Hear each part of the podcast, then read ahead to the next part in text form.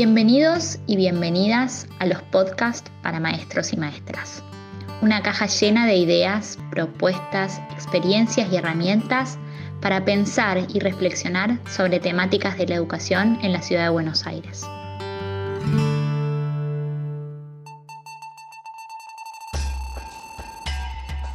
La segunda década del siglo XXI se ha iniciado con un evento global que nos coloca ante un escenario único y lleno de nuevas oportunidades y que nos enfrenta a la necesidad de reinventarnos y recrear los distintos espacios de socialización, entre ellos el ámbito escolar.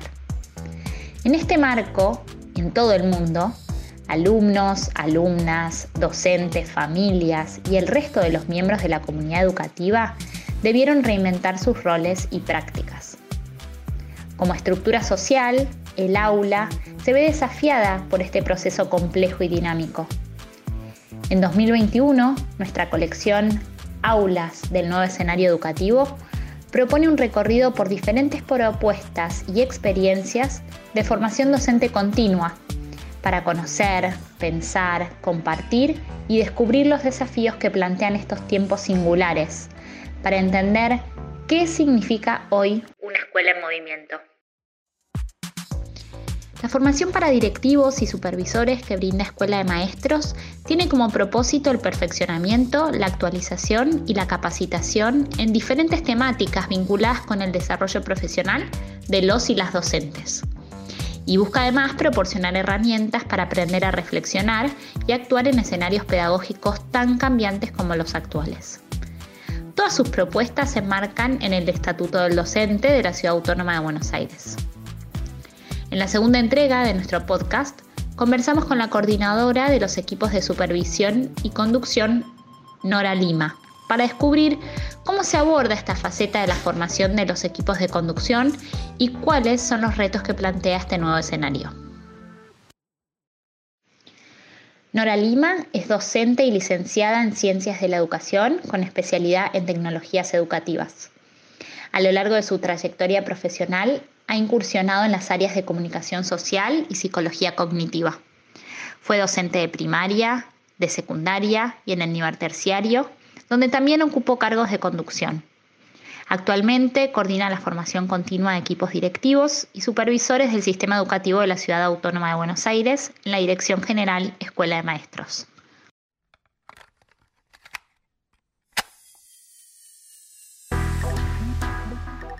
Las propuestas de formación para equipos directivos y supervisores del sistema porteño incluyen diferentes líneas de acción.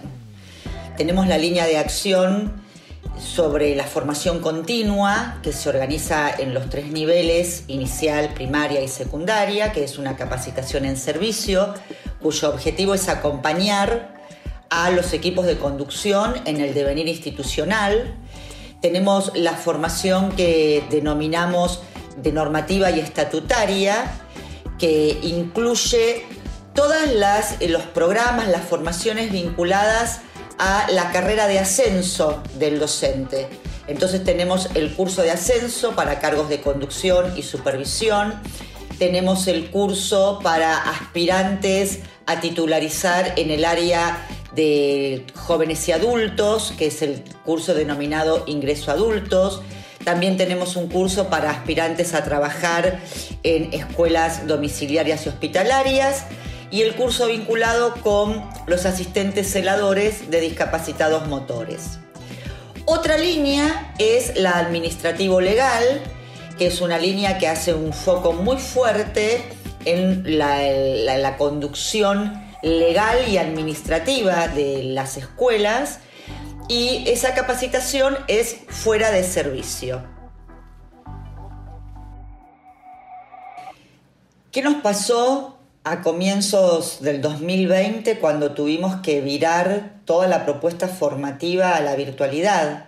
Bueno, me parece que nos pasó a todos más o menos lo mismo, tuvimos que aprender y construir nuevos espacios para, para la formación, nuevos espacios que habiliten el aprendizaje, no solamente tuvimos que innovar en cuanto a la propuesta y sus características, sino también tuvimos que aprender cómo vincularnos en un contexto eh, netamente virtual. Nosotros optamos en el 80% de las propuestas que brindamos a un formato sincrónico, porque sostenemos que es el formato que nos permite seguir tejiendo el vínculo necesario con el otro para que se produzca el aprendizaje. Entonces, bueno, más allá de eh, todo lo que implicó a nivel aprendizaje el nuevo formato desde lo vincular y lo socioemocional, también tuvimos que fortalecer habilidades tecnológicas para eh, poder facilitar estos espacios con la mayor fluidez posible. Y aparecieron temores, resistencias, sorpresas y, como siempre, en educación aparece el disfrute y el encuentro con el otro. Rosana Giromini es la coordinadora de roles de acompañamiento.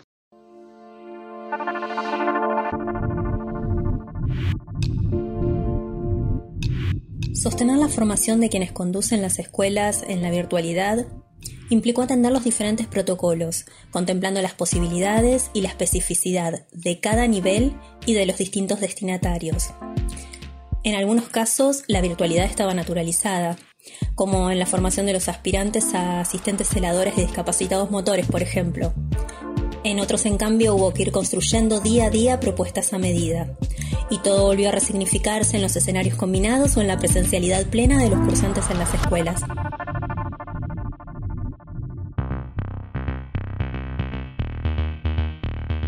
Escuchamos ahora los testimonios de Paula Bianchi, que es coordinadora de formación continua de nivel inicial, Fernando Grieco, coordinador de formación continua de nivel secundario, y por último Cecilia Rassi, capacitadora de formación continua de nivel primario. Este año, con la virtualidad ya instalada en las capacitaciones de directivos, desde el equipo de capacitación en gestión de nivel inicial, el desafío pasó a ser cómo sostener esa convocatoria y participación, teniendo en cuenta que los directivos, a diferencia del año pasado, están en las escuelas. Iniciamos entonces una búsqueda orientada a crear formas y formatos para ampliar las posibilidades de participación. Así surgió la idea de realizar registros sistemáticos en cada encuentro, a través de los cuales la idea era generar una memoria colectiva del grupo. ¿Para qué? Para reponer lo que pasó en cada encuentro, resignificarlo, revisarlo, volver sobre eso, este, y así permitir que las personas que no pudieron participar pudieran de alguna manera volver a subirse al, al proceso. Pusimos a dialogar los encuentros sincrónicos con las aulas virtuales para generar un ida y vuelta, explorando y explotando al máximo las posibilidades de la virtualidad. Lo que queríamos era lograr un continuo de construcción colectiva, de escucha, de lectura, de pensamiento. Generamos también dispositivos y encuentros de trabajo con otros equipos, y también conversatorios con artistas, con especialistas, con colegas, en los que pudimos ampliar la convocatoria e invitar, sumar incluir a quienes en otro contexto, por temas de agenda, cuestiones geográficas, no hubieran podido participar. Hicimos, por ejemplo, un taller de collage con supervisoras, que fue un verdadero hito, y estuvo coordinado por un artista que vive en España y se conectó desde allí. Así la virtualidad eh, nos mostró que al romper las lógicas del tiempo, del tiempo, de los tiempos, de los espacios, nos abrió nuevas posibilidades para acercarnos, encontrarnos y pensarnos multiplicando los modos de ver, de hacer y de construir colectivamente. Comencé a trabajar en Escuela de Maestros en febrero del 2020. Conocí el edificio de la Avenida Santa Fe y, pude tener un par de encuentros con, con quien iba a ser el equipo que iba a trabajar a partir de ese momento. Y lo que sucedió después fue conocido por todos. Pasamos a trabajar directamente desde la virtualidad. No teníamos muy en claro cuánto tiempo iba a ser y eso era lo que, lo que nos daba un poco de incertidumbre. Pero bueno, comenzamos a trabajar con el equipo desde la virtualidad. Y justamente eso fue lo desafiante, la construcción de un equipo de trabajo desde la virtualidad. No todos habíamos trabajado juntos y fue una construcción semana a semana. Durante este año y medio pudimos generar encuentro, superando el paradigma de que solo se pueden tejer vínculos en la presencialidad. En el trabajo con los equipos de conducción tuvimos un objetivo claro, brindar certezas, entendiendo que la escuela había dejado de ser un edificio para convertirse en un verdadero territorio. Y en ese territorio se hizo escuela. Desde el inicio de la pandemia, el espacio y la modalidad para el encuentro social, familiar, escolar se vieron muy afectados. En nuestro caso, el espacio de formación y acompañamiento a los equipos directivos y de supervisión no fue la excepción. Así como la escuela siguió funcionando fuera de la escuela, debimos como equipo encontrar las alternativas para que el encuentro fuera posible, confiados en que su esencia no se perdería y preocupados siempre por garantizar la oportunidad indiscutible de aprender de los otros y con los otros. Así se ofrecieron webinarios cuyos temas se organizaron alrededor de tres ejes y que permitieron abordar discusiones insoslayables alrededor de modelos pedagógicos y problemáticas propias de la institución en el escenario actual. También se dio lugar a la necesaria reflexión sobre la tarea cotidiana y a la presentación y promoción de las buenas prácticas entre las escuelas. El entorno virtual y las herramientas digitales que sostuvieron cada taller fueron al mismo tiempo la oportunidad para modelar sobre el aporte crucial de la tecnología en escenarios combinados. Estos encuentros tuvieron y continúan teniendo una extensión, un correlato en el aula virtual del campus, de esta manera se intenta que los docentes continúen conectados con sus facilitadoras y entre sí, a través de diversas propuestas. Un foro de intercambio, un reservorio de materiales para el acompañamiento de los equipos al interior de cada escuela, artículos teóricos para continuar profundizando la reflexión y propuestas de actividades para recuperar lo trabajado. Además de las propuestas específicas para acceder a los espacios de conducción o perfeccionarse en el rol de directivo, el Estatuto del Docente contempla también la formación de los y las docentes para tareas específicas, como la enseñanza en contextos domésticos y hospitalarios, la asistencia a discapacitados motores o el trabajo en escuelas para adultos y adolescentes. Para finalizar, hablamos también con Marcela Andrés, coordinadora de los cursos de ascenso y estatutarios La experiencia de los cursos de ascenso en el año 2020 constituyó todo un desafío ya que partimos de establecer nuevos dispositivos, nuevas formas de conectarnos, eh, sobre todo en una modalidad que específicamente tenía un trabajo netamente presencial.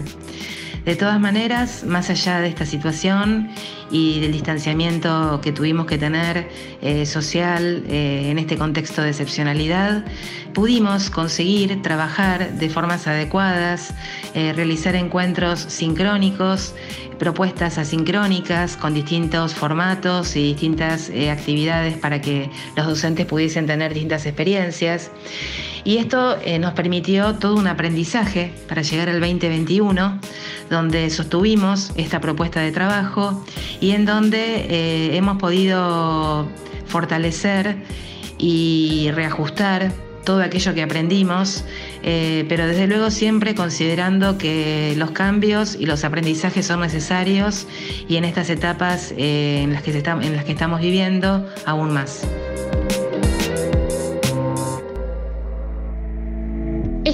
fue una entrega de los podcasts para maestras y maestros. Una caja llena de ideas, propuestas, experiencias y herramientas para pensar y reflexionar sobre temáticas de la educación en la ciudad de Buenos Aires. Las y los esperamos en la próxima entrega, para seguir preguntándonos por nuestras aulas en el nuevo escenario global.